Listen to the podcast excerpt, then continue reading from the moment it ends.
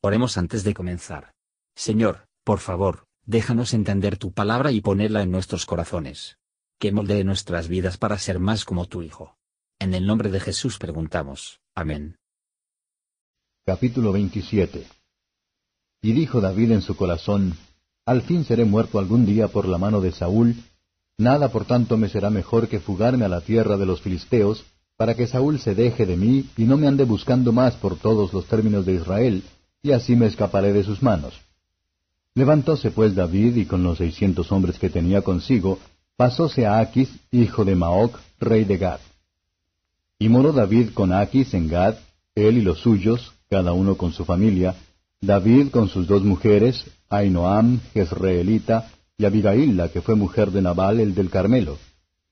Y vino la nueva a Saúl que David se había huido a Gad, y no lo buscó más. Y David dijo a Aquis, si he hallado ahora gracia en tus ojos, séame dado lugar en algunas de las ciudades de la tierra, donde habite, porque ¿ha de morar tu siervo contigo en la ciudad real?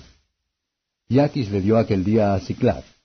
De aquí fue Ciclac de los reyes de Judá hasta hoy. Y fue el número de los días que David habitó en la tierra de los filisteos, cuatro meses y algunos días. Y subía David con los suyos y hacían entradas en los Jesureos y en los Jerseos, y en los amalecitas, porque éstos habitaban de largo tiempo la tierra, desde como se va a Ashur hasta la tierra de Egipto. Y hería David el país, y no dejaba a vida hombre ni mujer, y llevábase las ovejas y las vacas y los asnos y los camellos y las ropas, y volvía y veníase a Aquis. Y decía Aquis, ¿Dónde habéis corrido hoy?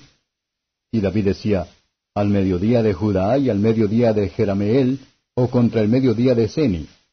Ni hombre ni mujer dejaba a vida a David que viniese a Gad, diciendo, porque no den aviso de nosotros diciendo, esto hizo David. Y esta era su costumbre todo el tiempo que moró en tierra de los filisteos. Y Aquis creía a David diciendo así, Él se hace abominable en su pueblo de Israel, y será siempre mi siervo. Comentario de Matthew Henry I Samuel capítulo 27 versos 1 a 7. La incredulidad es un pecado que acosa fácilmente, incluso los buenos, cuando no son los pleitos, y dentro de temor, y que es una cuestión difícil de conseguir sobre ellos. Señor, aumenta nuestra fe. Podemos sonrojarse a pensar que la palabra de un filisteo debe ir más allá de la palabra de un israelita, y que la ciudad de Gad debe ser un lugar de refugio para un hombre bueno, cuando las ciudades de Israel le niegan una morada segura. David ganó un arreglo cómodo, no solo a una distancia de Gad, pero bordeando a Israel, donde podría mantener una correspondencia con sus propios compatriotas, versos 8 a 12. Mientras David estaba en la tierra de los filisteos. Atacó a algunos restos de las naciones dedicadas. Las personas a las que se quitará la vida mucho antes condenadas a la destrucción. A menudo es la sabiduría para rechazar el aviso público, pero debemos en ninguna situación ocioso. Siempre debemos tratar de hacer algo por la causa de Dios.